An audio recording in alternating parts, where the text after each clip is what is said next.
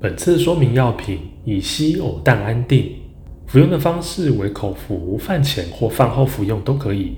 如果您有胃肠不适，可于随餐或是饭后服用。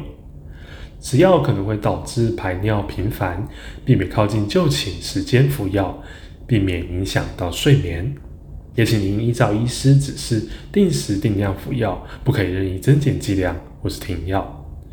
可能发生的副作用有肠胃不适、腹泻、呕吐、头晕头痛、嗜睡、虚弱、视力模糊。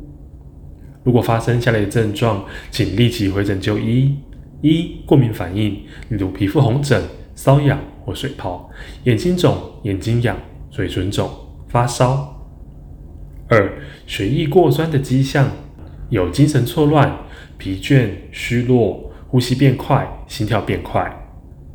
三、电解质异常，包括您肌肉可能会无力、疼痛，甚至癫痫发作。四、视力有异常，听力有异常。五、没有办法排尿或是血尿。六、Stephen Johnson 的症候群，前期可能会高烧高于三十九度，喉咙痛、吞咽困难、眼睛红肿、结膜发炎、全身无力。